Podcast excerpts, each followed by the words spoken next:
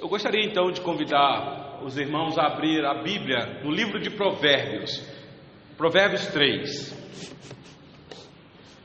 Nós estamos numa maratona expositiva deste livro e entramos no Provérbios 3 e aí então, estamos levando um tempo ainda na conclusão da exposição deste provérbio. São versículos profundamente regados, meus irmãos, de ensinamentos práticos para a nossa vida. São 35 versículos. Então eu estou com calma com vocês aqui, fazendo uma leitura atenciosa para nós nos alimentarmos da revelação escrita. Meus irmãos, nós tomamos a Bíblia como um livro inspirado da parte de Deus. E não só isso, um livro inspirado que é suficiente para a nossa existência aqui neste mundo. A nossa tradição reformada toma as Escrituras como regra de fé e prática.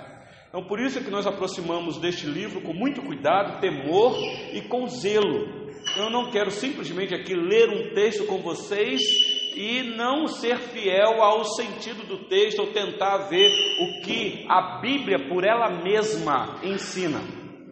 Então, por gentileza, Provérbios 3.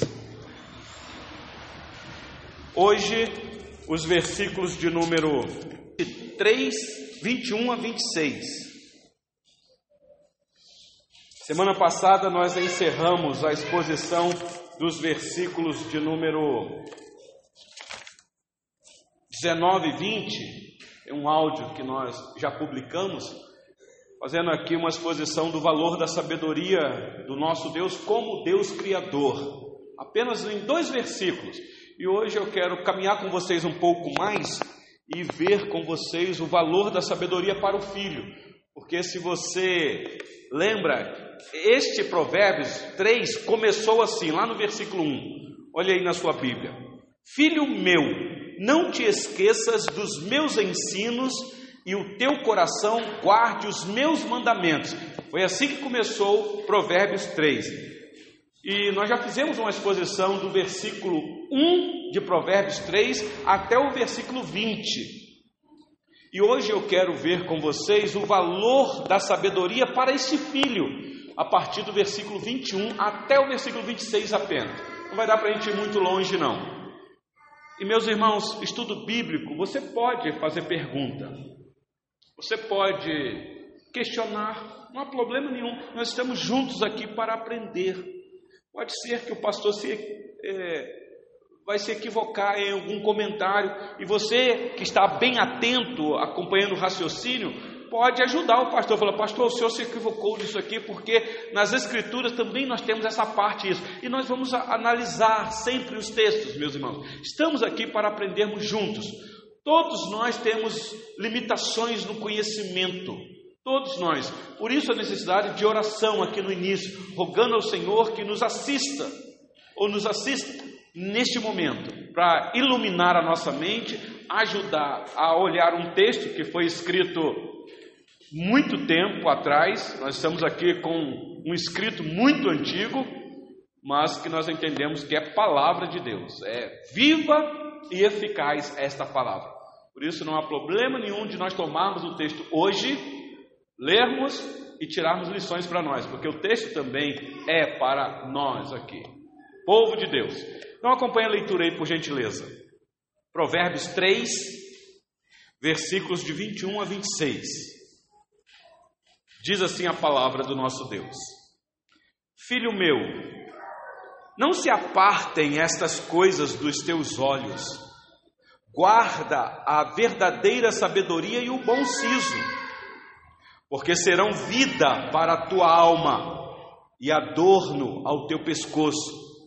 Então andarás seguro no teu caminho e não tropeçará o teu pé. Quando te deitares, não temerás, deitar-te-ás e o teu sono será suave. Não temas o pavor repentino, nem a arremetida dos perversos quando vier, porque o Senhor será a tua segurança e guardará os teus pés de serem presos. Até aqui a leitura da palavra do nosso Deus, meus irmãos. Vocês devem lembrar que semana passada nós fizemos aqui a exposição do valor da sabedoria como um Deus criador, mostrando que nós temos um Deus que controla tudo que existe, porque Ele é o autor de tudo que existe, Ele é o criador, e Ele criou tudo porque Ele é a sabedoria, a sabedoria. E se, não sei se vocês é, lembram, nós falamos muito, meus irmãos, que a sabedoria está é, concentrada ou centrada na pessoa do Deus Criador, e este Deus exige de nós, como filhos dele, uma obediência frente a esta realidade. Então, se tem alguém na face da terra que tem que preservar a criação, somos nós, meus irmãos. Porque nós temos muito mais luz na mente do que os ímpios. Nós devemos preservar, o crente não joga papel no chão, nem pela janela do carro. O crente é aquele que preserva o seu lixo adequadamente, é aquele que sabe que ele vive num universo, ainda que este universo é manchado pelo pecado, mas foi criado por um Deus muito sábio. Então nós vamos valorizar aquilo que existe, tudo que foi criado. Somos mordomos neste mundo. Não devemos só cuidar da nossa família, mas devemos cuidar de tudo, meu irmão. Preservar, preservar. Isso agrada ao Senhor. É claro que a nossa finalidade aqui é agradar o Senhor em glorificá-lo, mas você faz isso preservando a, a criação. Então você cuida da criação e você vai praticar nesta criação aquilo que é determinação dele. Você só vai fazer aquilo que ele diz para fazer. E três fontes de sabedoria nós falamos aqui semana passada com os irmãos, é tirada dessa cultura lá da nação de Israel, porque nós estamos com um texto hebraico nas nossas mãos. Nós não estamos analisando aqui um texto escrito por brasileiros. Nós estamos aqui no livro de Provérbios, Provérbios de Salomão. Quem foi Salomão, meus irmãos? Um dos reis da nação de Israel. Um homem usado tremendamente por Deus, filho de um rei muito querido até hoje dentro da nação de Israel, que é o rei Davi. Salomão que é fruto de um relacionamento assustador para nós, porque Salomão é filho de Batseba, um relacionamento equivocado de Davi, mas que o Senhor Deus quis abençoar depois. Houve uma disciplina, mas houve uma bênção do Senhor sobre aquele relacionamento, meus irmãos, a ponto de o Senhor Deus levantar o filho de Batseba para ser um rei dentro da nação de Israel. E este homem reinou por 40 anos, com uma sabedoria inigualável. E nós temos aqui alguns provérbios de Salomão que foi é, é, compilado nas Escrituras. Mas nós entendemos, meus irmãos, que existiram muitos outros provérbios que não entraram neste livro. Esses que entraram aqui foram suficientes para nós. Mas existiram outros.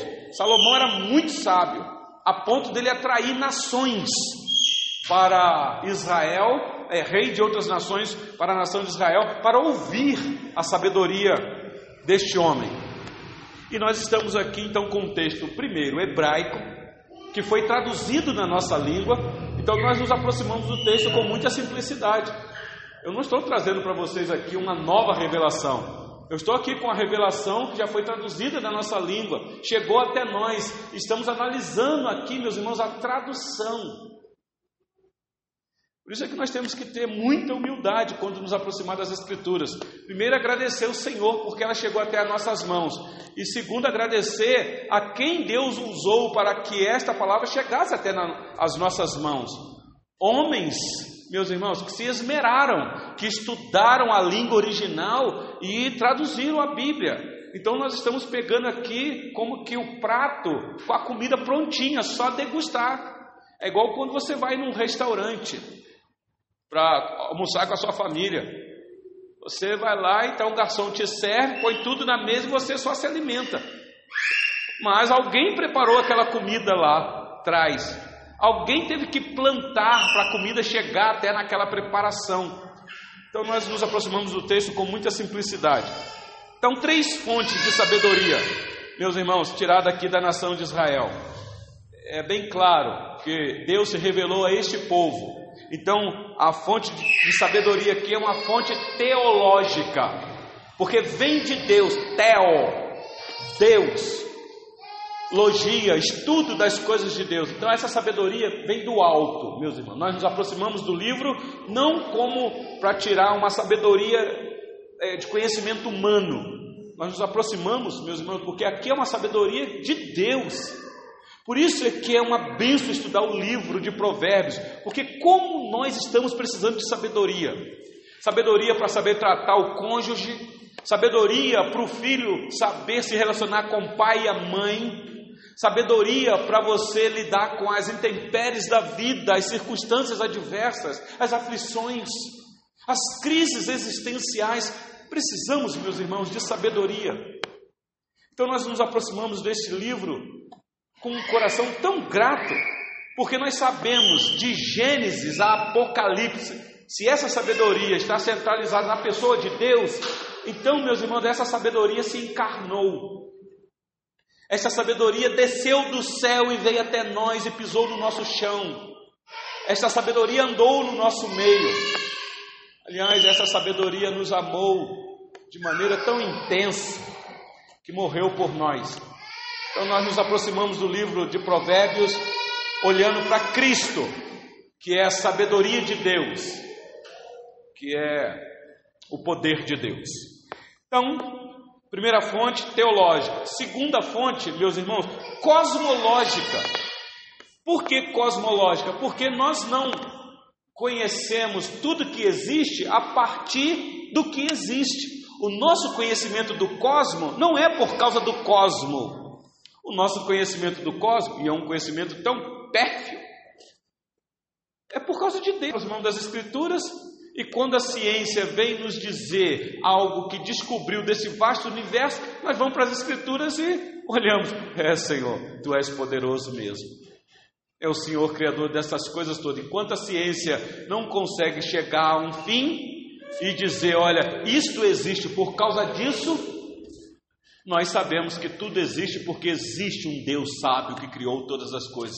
Então, a fonte de sabedoria cosmológica é por causa de Deus porque Ele é o Criador de todas as coisas. E por último, nós estamos pegando aqui bem prático a questão pedagógica, porque tudo que foi escrito para o nosso ensino foi escrito, meus irmãos.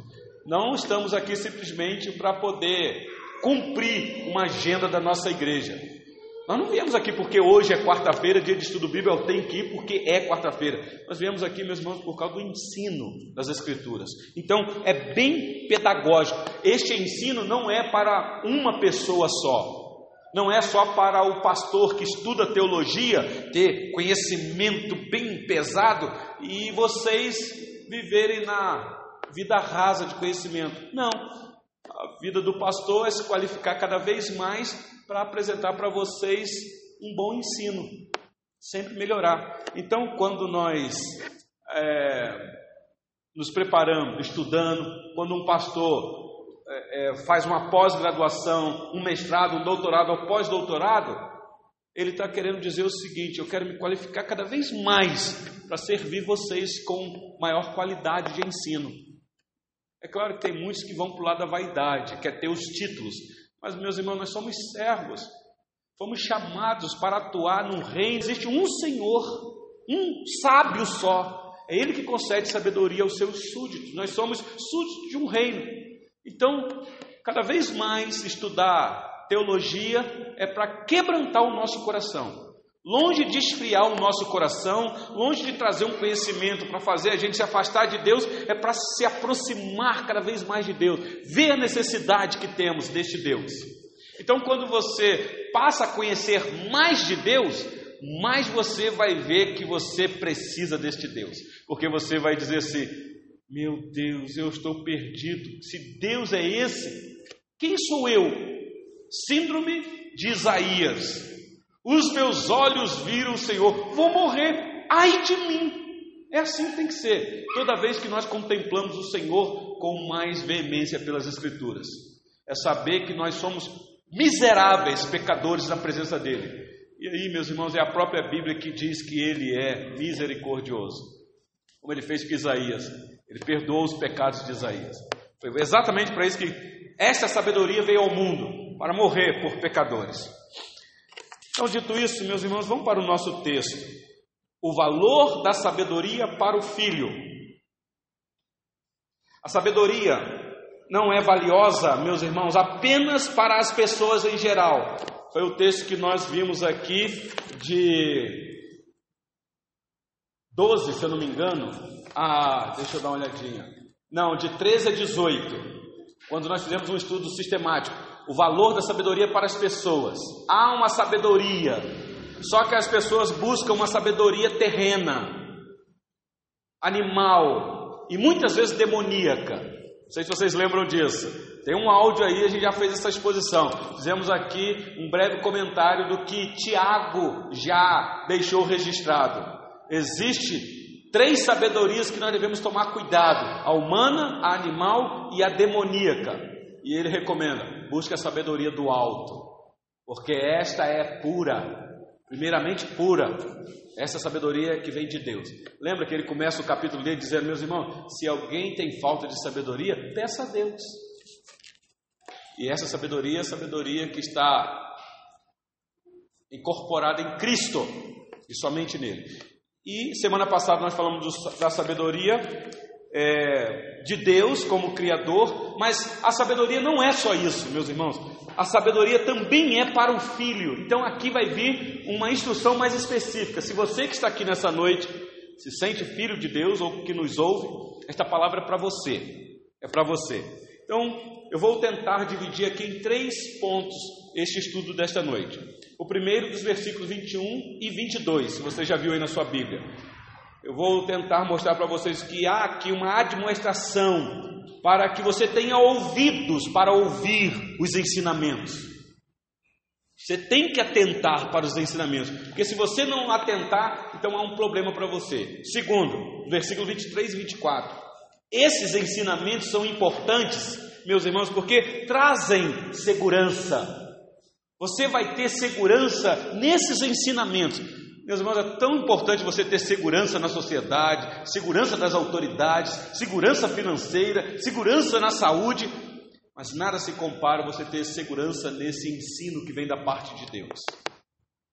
É aqui que você persevera até o fim. E por último, versículo 25 e 26, há um convite aqui, meus irmãos, para não temer as calamidades, porque nós temos o Senhor que é por nós. E se Ele é por nós, então deita e dorme. Vocês lembram, lembram que Davi, quando estava fugindo de Absalão, nas Campinas, Absalão queria matar ele. O próprio Absalão, filho, queria matar o próprio pai. E o pai está tendo que fugir do exército do seu filho. Mas nas campinas, talvez dormindo no relento, o travesseiro dele é uma pedra, não sei, talvez nas cavernas, nos antos da terra, ele escreve o Salmo 3 e o Salmo 4. Salmo 4, versículo 8, ele diz: Em paz me deitarei e dormirei, porque só tu, Senhor, é a minha segurança. Porque se o Senhor não for por nós, estaremos perdidos, ainda que precisamos fugir muitas vezes. Então nós vamos tentar ver com vocês aí. Então vamos para o primeiro ponto, meus irmãos, versículo 21 e 22. Olha aí na sua Bíblia. O sábio diz assim: Filho meu, não se apartem estas coisas dos teus olhos. Guarda a verdadeira sabedoria e o bom siso, porque serão vida para a tua alma e adorno ao teu pescoço. Quando ele diz assim, meus irmãos, filho meu, não se aparte estas coisas dos teus olhos, é porque ele deu uma, ele já deu um alerta ao filho, desde o versículo primeiro, ele está vindo dizer para o filho: Filho meu, filho meu, Cuidado, faça isso. Há um ensinamento. E o ensinamento aqui, meus irmãos, são os testemunhos do Senhor. É a própria palavra, é a lei de Deus, é Cristo, que é o Verbo encarnado. Então aqui há uma admoestação para o filho dar ouvido aos ensinamentos. E o que é interessante é que ele diz assim: Filho meu, não se aparte essas coisas dos teus olhos. Meus irmãos, é, é tão importante você enxergar. Você ter olhos para enxergar é uma benção. O problema é quando você tem olhos e não enxergam. É cego. O cego até sobrevive, meus irmãos, mas há uma limitação. Porque o cego, ele não consegue ver de que lado o inimigo está vindo. Ele pode ter uma percepção, mas alguém pode chegar por trás e dar um soco e ele nem vê. Quando vê, tomou uma banda. Há muitos covardes que fazem isso com o cego. Mas existem cegos que têm uma percepção fenomenal, meus irmãos. Mas aqui nós estamos falando de uma cegueira espiritual. Quando o sábio diz assim: Meu filho, eu, eu, eu digo a você que não se aparte dessas coisas, porque essas coisas serão lâmpada para os seus olhos, serão luz para o seu caminho. Você precisa desses desses ensinamentos, porque senão você vai tomar atitudes contrárias àquilo que vai te trazer segurança. Ele está demonstrando o filho. Vocês lembram que quando o Senhor Jesus, encarnado, começou a instruir os seus discípulos, o que é que ele disse para os seus discípulos? Naquele famoso sermão da montanha. Ele está dando instruções. Depois que ele falou das bem-aventuranças, ele vai instruindo os seus discípulos no caminho que se deve andar. De repente ele diz assim: Abra sua Bíblia, por gentileza, em Mateus capítulo 6.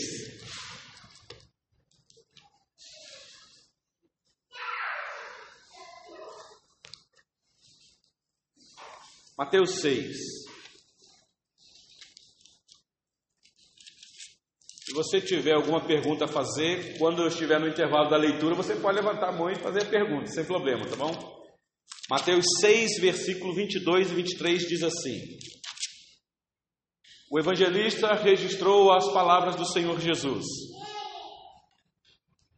Versículo 22: São os olhos a lâmpada do corpo. Se os teus olhos forem bons, todo o teu corpo será luminoso. Se, porém, os teus olhos forem maus, todo o teu corpo estará em trevas. Portanto, Caso a luz que em ti há sejam trevas, que grandes trevas serão. E é interessante que ele fala assim: caso a luz que em ti há. Então ele está dizendo: existe uma luz em você. E a nossa mentalidade, luz é algo que ilumina, não é?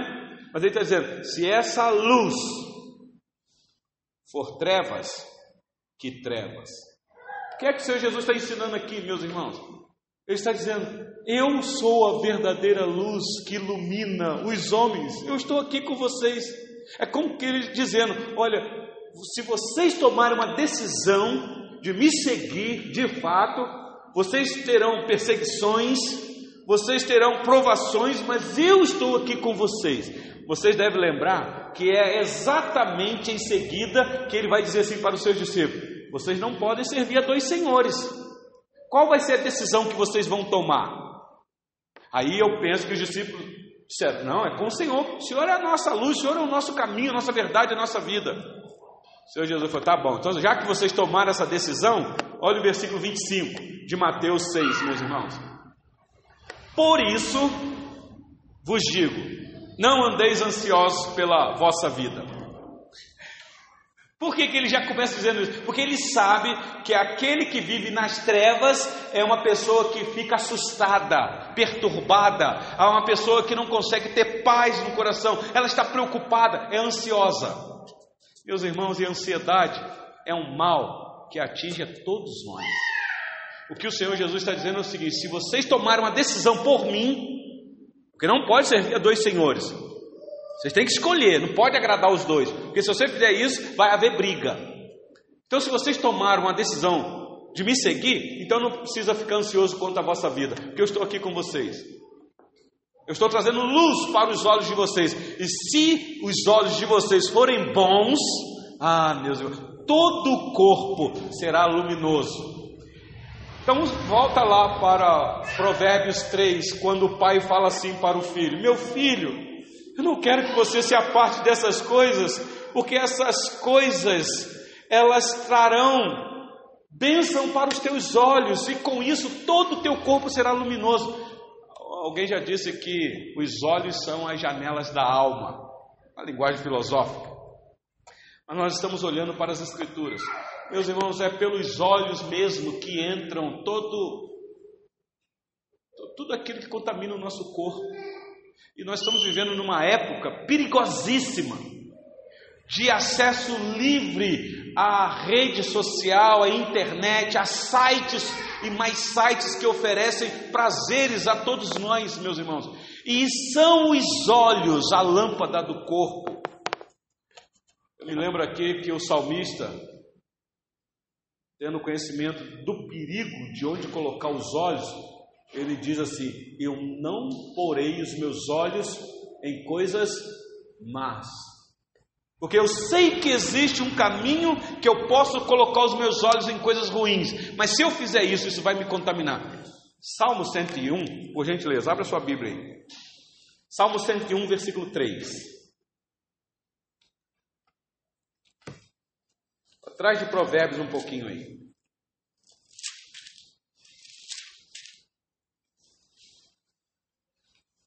O versículo 3 diz assim: Não porei coisa injusta diante dos meus olhos.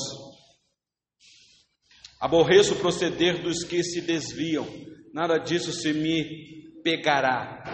Mas ele está dizendo com muita propriedade: eu não vou colocar coisas injustas diante dos meus olhos, coisas ruins, coisas que não edificam, coisas que irão me contaminar.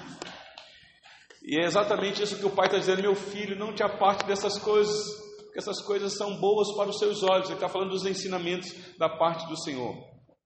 Se você quiser um detalhe bem mais explicativo, Jó 31, versículo de número 1 e 2. Jó vai dizer o seguinte: cuidado com as donzelas, porque é uma beleza nas donzelas, e as donzelas gostam de serem vistas Muitas vezes, nem todas, meus irmãos, nem todas, mas na maioria das vezes elas gostam de se deixar ser vistas, e os homens gostam de olhar.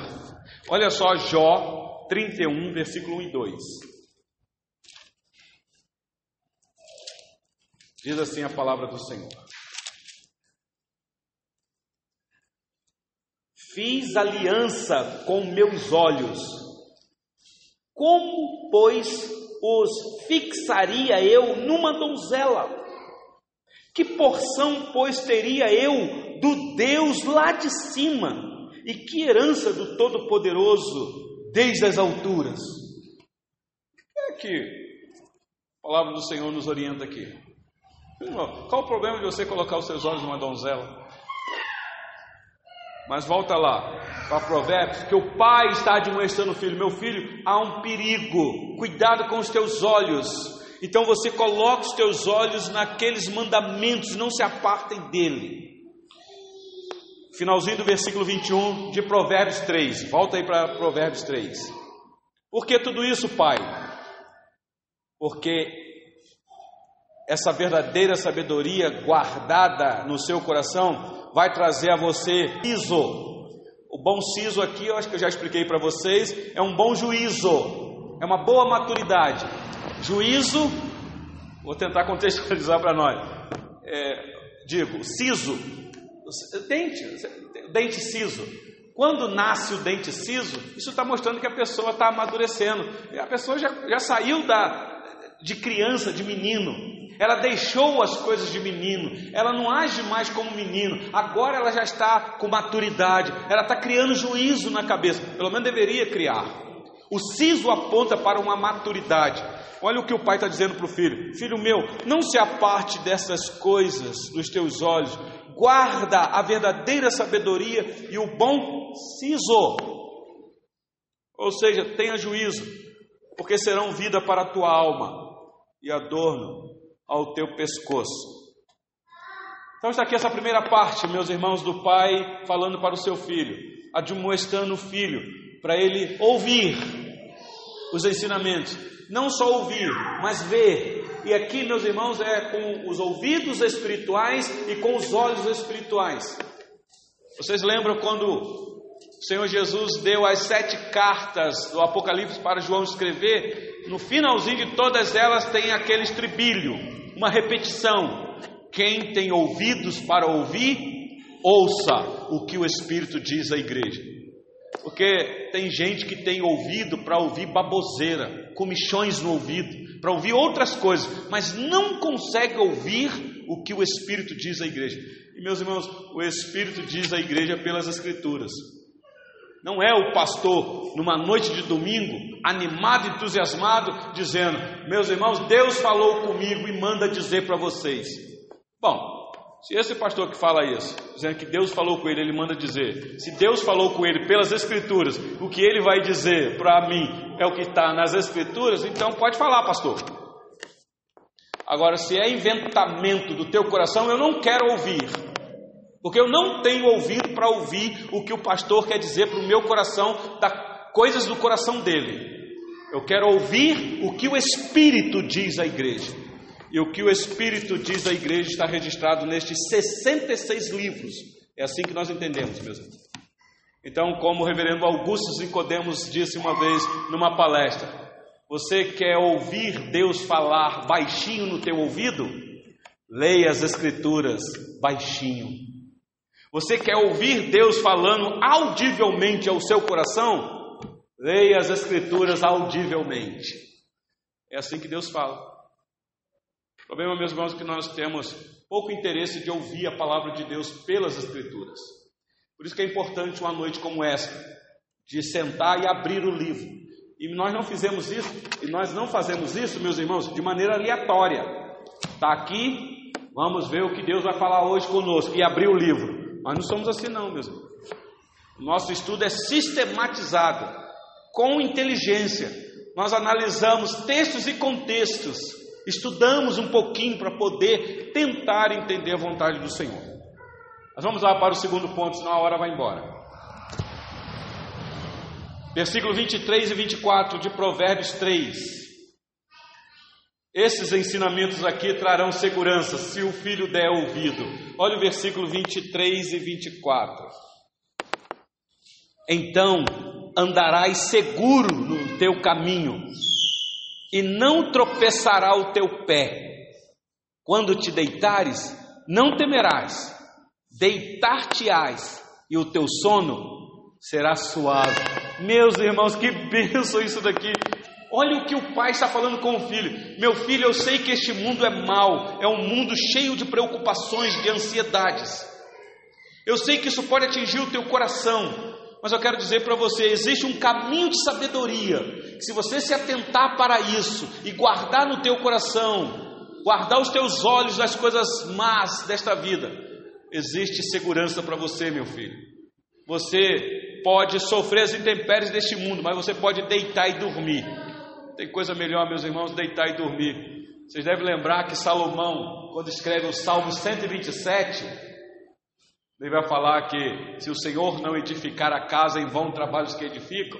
Ele vai continuando narrando, e ele chega a um ponto dizendo assim: aos seus amados ele o dá enquanto dormem. Porque o que adianta o homem viver ansioso, correr atrás do pão que penosamente granjeaste, fica numa loucura danada, trabalhando, trabalhando, trabalhando, e chega à noite e não dorme. A cabeça fica mil por hora. Salomão diz: dorme, gente. Porque enquanto você está dormindo, o Senhor Deus está trabalhando por você, porque Ele é a tua segurança. Deixa eu ler esse texto para vocês, senão você fala, pastor está falando. Abre a sua Bíblia aí em Salmo 127. E eu estou atribuindo o Salmo 127 a Salomão porque é dele o texto. Olha aí comigo.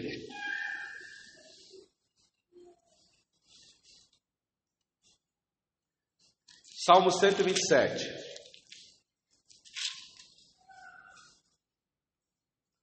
Não é isso que está aí na sua Bíblia? Cântico de romagem de Salomão?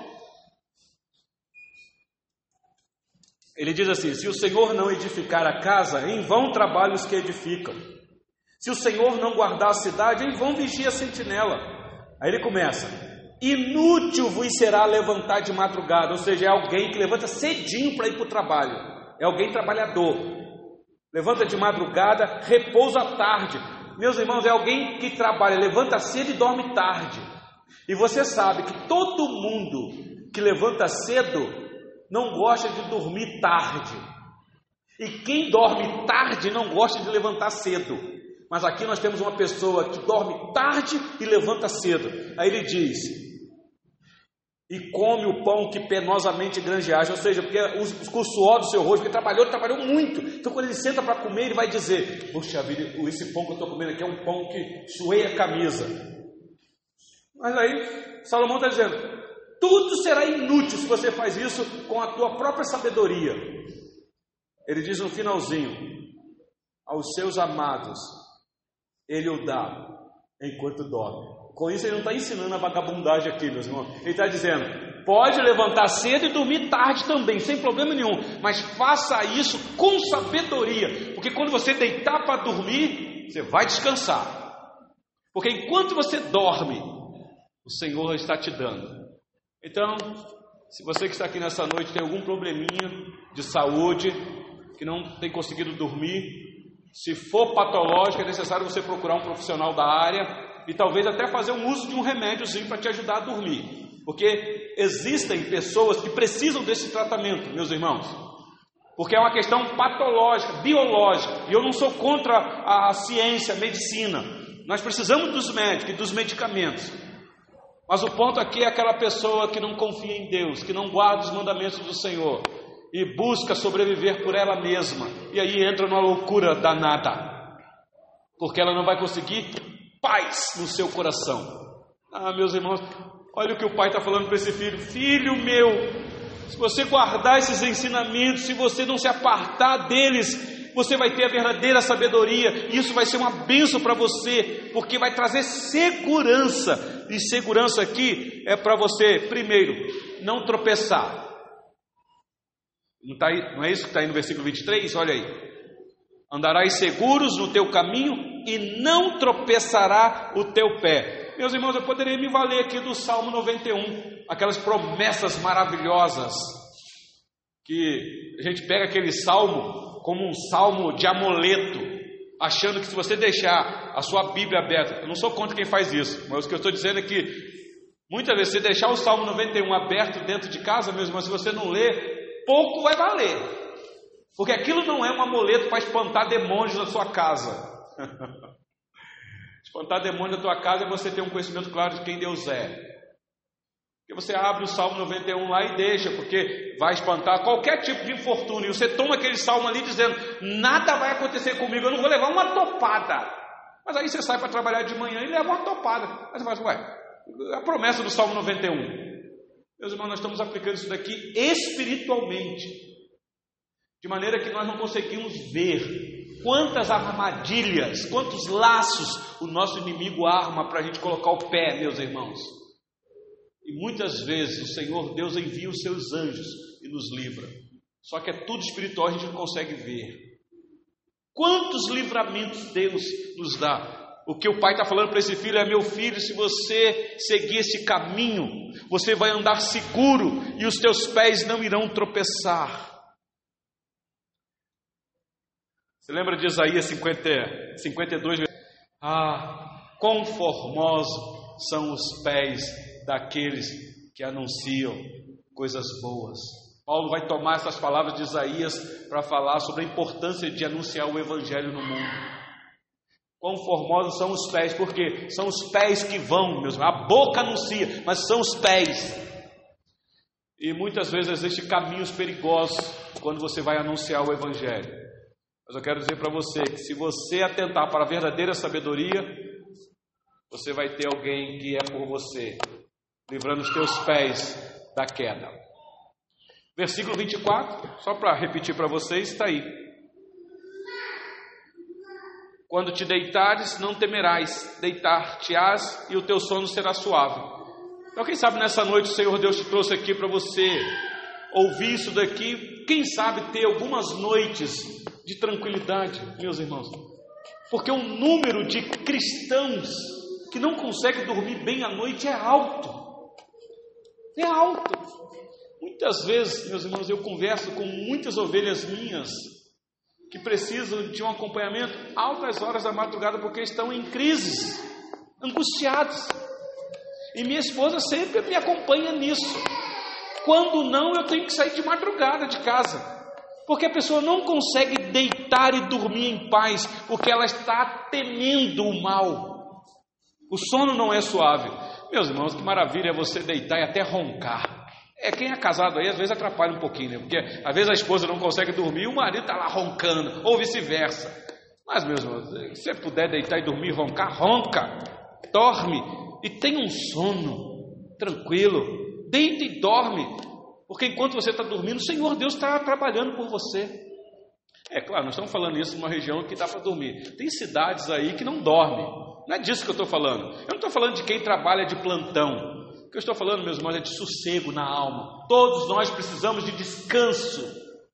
Talvez aqui está apontando para aquele grande descanso que nos aguarda, meus irmãos. A promessa daquele descanso quando nós entraremos nele. Aliás, nós já começamos a entrar. O nosso dia de descanso, meus irmãos, não é um dia no calendário da nossa nação. O nosso descanso é uma pessoa. Nós não descansamos no domingo. Tomamos o domingo com muito, com muito amor e dedicação. Mas o dia de descanso nosso é uma pessoa: Cristo. Cristo. E nós devemos andar com Ele todos os dias. Ele é o nosso descanso. Para encerrar, último ponto, meus irmãos. Está aí. Pois bem, se então nós devemos viver essa sabedoria, e essa sabedoria é para filho, todos nós aqui somos filhos, então já recebemos aqui uma admoestação, já vimos aqui a, a garantia que traz para nós de obedecer, segurança para ter bom sono, e agora por último, meus irmãos, olha aí o versículo 25 e 26. Este convite, e este convite é para você, é um convite em face aos dramas da vida. Olha o que diz o pai para o filho: Não temas o pavor repentino, nem a arremetida dos perversos quando vier, porque eles virão, porque o Senhor será a tua segurança e guardará os teus pés de serem presos. De novo ele vai repetir isso. E aí eu citei para vocês o Salmo 91 aqui, mas eu queria lê-lo com vocês aqui. Então abra sua Bíblia aí no Salmo 91. E eu tiro aqui algumas aplicações para nós. Salmo 91 diz assim: Eu vou ler o versículo 5. Qualquer dia eu vou fazer uma exposição sequenciada aqui na igreja do Salmo 91. Mostrar para vocês qual é o verdadeiro sentido do Salmo 91. Porque se você pegar o Salmo 91 literal, você vai olhar para as próprias escrituras e vai falar assim: esse salmo não se aplicou, por exemplo, na vida de Paulo. Não se aplicou na vida dos apóstolos todos. Não se aplicou na vida de Jó. E quantos outros? Então, a quem se aplica o Salmo 91, meus irmãos? Olha comigo aí o versículo 5. Não te assustarás do terror noturno, nem da seta que voa de dia. Versículo 11 e 12. Eles te sustentarão nas tuas mãos, para não tropeçarem em alguma pedra. Versículo eu li o 12, mas olha o 11. Porque aos seus anjos dará ordem a teu respeito para que te guardem em todos os teus caminhos. Você sabe que foi exatamente esta parte do texto que Satanás pegou, porque Satanás tem uma sabedoria, meus irmãos. Só que é uma sabedoria demoníaca. Vocês lembram que o Senhor Jesus sendo tentado por Satanás, Satanás usou exatamente essa passagem aqui para falar com o Senhor Jesus: Olha, Pula aqui dessa altura, porque está escrito. Deus vai dar ordem aos anjos e não vai acontecer nada contigo, você não vai ter um arranhão. E vocês lembram o que é que o Senhor Jesus disse para Satanás, meus irmãos? O que é que ele disse? Também está escrito, rebatendo com a própria palavra: Não tentarás o Senhor teu Deus. Dando a entender para nós que se nós pegarmos o Salmo 91 literalmente, é tentar a Deus. Porque Satanás ofereceu o Salmo 91 para o Senhor Jesus, para que o Senhor Jesus aplique ele literal na sua vida. Pode pular, está escrito. Mas então o que é que o Salmo está querendo dizer, meus irmãos? Aplique isso daqui espiritualmente na sua vida. Se você guardar os mandamentos, ah, você não vai tropeçar. Existem sim anjos que guardam de tropeçar os seus pés. Ah, espiritualmente isso se aplica, com toda certeza. Mas não vai tentar a Deus, não, meu irmão. Fazer igual tem uma turma na internet aí que quer fazer as coisas literalmente porque está escrito. E aí envergonha o nome do Evangelho e o nome de Deus. Vocês prestaram atenção? Primeira carta de Pedro, capítulo 3, é o último texto, meus irmãos.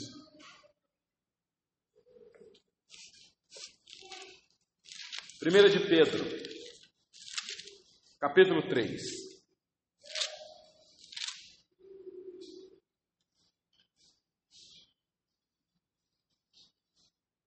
O que o pai está dizendo para o filho é o seguinte: meu filho, você está num mundo mau, existe pavor, temor, existe perseguição, mas eu quero dizer para você que existe um caminho sobremodo excelente, que se você se afirmar nele, ele é por você.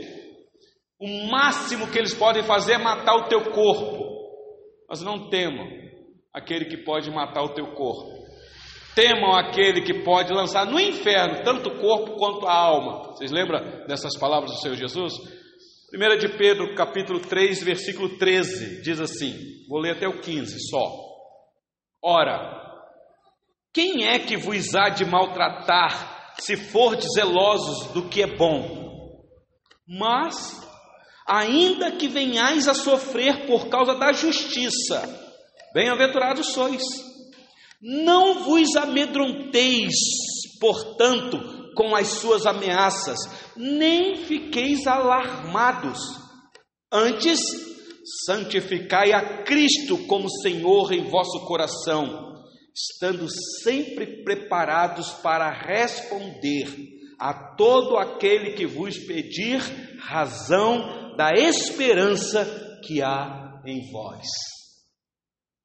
Então, filho meu, não temas o pavor repentino, nem a remetida dos perversos quando vier, porque o Senhor será a tua segurança e guardará os eles não conseguem mais prender vocês porque vocês conheceram a verdade. E conhecereis a verdade, e a verdade vos libertará. E se o Filho vos libertar, verdadeiramente sereis livres. Meus irmãos, se há um povo livre na face da terra, somos nós. Nós não tememos mais a morte. Aliás, nós já nem vivemos mais. Então nós não temos problema com a morte.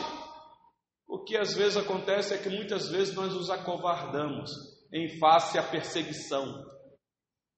Meus irmãos, está levantando no Brasil, eu vou falar isso com muito cuidado porque está gravando. Está levantando no Brasil uma perseguição ideológica, política contra a fé cristã. Vocês não tenham dúvida disso, que está sendo arquitetado contra a igreja do Senhor Jesus. E infelizmente, meus irmãos, muitos cristãos evangélicos contribuem para isso quando se mete com a política suja da nossa nação. Eu não estou dizendo que eu não sou a favor do cristão se envolver na política. Eu sou um incentivador de cristão verdadeiro se envolver na política para fazer a diferença. Eu sei que ele vai sofrer, mas faça a diferença. Eu sei que você vai ser enviado para como ovelha para o meio de, de, lobos, eu sei, mas vá, ainda que se preciso for morrer, mas não vá para envergonhar o nome de Deus. Mas o que a gente vê aí são políticos evangélicos envergonhando o nome de Deus. Dá uma olhadinha na bancada evangélica, meus irmãos, no Congresso. Existem lá homens piedosos, sim, mas a maioria há um interesse que a gente não gosta nem de comentar por que, eles estão lá. Então, quem sabe nessa noite você que está aqui precisa ouvir isso. Se disponha ao Senhor e se envolva. Começa lá na sua casa, no seu bairro, se envolvendo com a, associação de moradores, participa, influencia. E quem sabe se envolva para fazer a diferença, porque senão depois nós vamos reclamar. Aí nós vamos é, começar a criticar. Ah, claro, a gente deixa tudo para o ímpio. Deixa tudo para aqueles que não têm luz de Cristo na mente. Meus irmãos, Salomão aqui era um político. Ele era um rei. Ele era um monarca. Ele governava uma nação. Não há problema nenhum de você se envolver. O problema é quando a igreja se envolve com isso. Mas você pode ir lá e fazer a diferença. As lições que nós tiramos aqui, meus irmãos, são bem práticas para nós. Como é que está o teu coração nesta noite? Eu vou começar de trás para frente. Você teme o que neste mundo? O que é que causa temor no teu coração? O que é que perturba o teu coração? O que é que rouba a alegria do teu coração? Você já fez essa pergunta? O que é que traz para você ansiedade? Ah, pastor, você não tem ideia. Pastor, eu estou com umas dívidas, pastor, que eu não estou conseguindo, é uma bolinha de neve. Quanto mais eu tento mexer, mais o negócio. Isso tem roubado, pastor, a minha alegria, a alegria da minha família e o meu sono. É, eu sei, meu irmão, dinheiro faz isso mesmo. Quem está endividado não consegue nem comer direito. Mas eu quero dizer para você que existe um Deus piedoso, rico, próspero. Talvez você precise confessar alguns pecados. Porque às vezes a dívida é por causa de falta de planejamento familiar. Mas não deixa que isso roube a alegria do teu coração e nem da sua família. Talvez alguém aqui que não consegue dormir bem. Meus irmãos, há terapias e muitas terapias por aí, de muitos consultórios ganhando muito dinheiro para tentar trazer sossego no coração de muitos. Eu não sou contra, meus irmãos, o trabalho dos psicólogos. Eu tenho muitos amigos cristãos formados em psicologia. O nosso curso da nossa denominação, quando nós vamos para o seminário, há uma disciplina da psicologia da religião que a gente estuda. É bem raso, é verdade, mas a gente tem contato um pouquinho com isso, porque nós lidamos com pessoas. E meus irmãos, a conclusão que nós chegamos é que o maior problema do ser humano, todo ser humano, seja ele crente ou não, todo problema dele é espiritual, que afeta o material. Então, o maior problema da humanidade é espiritual. E como você trata o problema espiritual, meus irmãos? Não é sentado numa cadeira de um psicólogo. O psicólogo vai te ajudar a você a resolver alguns dramas externos, mas o teu drama é interno. Então você precisa do psicólogo mas você precisa de um bom aconselhamento bíblico, porque a palavra de Deus é viva e é um santo remédio para acalmar o nosso coração perturbado e fazer com que o nosso sono seja um sono suave. E por último, qual é o valor que você dá aos mandamentos do Senhor? Você tem guardado a lei do Senhor? Você ama a lei do Senhor? Você tem gosto em estudar a lei do Senhor? Aqui eu sei que vocês têm, porque vocês têm participado do estudo bíblico. E eu creio que vocês vêm aqui não por causa da beleza do pastor, porque não há beleza no pastor. Vocês vêm aqui por causa da beleza em Cristo pelas Escrituras. Então eu louvo a Deus por esta igreja. Eu vejo aqui que essa igreja é despertada pelo gosto das Escrituras. Eu quero te incentivar a continuar cada vez mais, busque mais, porque eu sei que este é o único caminho de segurança para a sua vida. Você pode botar tranca no teu carro, contratar um seguro, botar câmera lá na sua casa, mas a verdadeira segurança e refúgio está no nosso Deus. Nós precisamos de tudo isso. Mas se o Senhor não edificar a casa, e a casa pode ser a tua vida, a tua família, em vão será qualquer esforço. Deus assim nos abençoe, meus irmãos.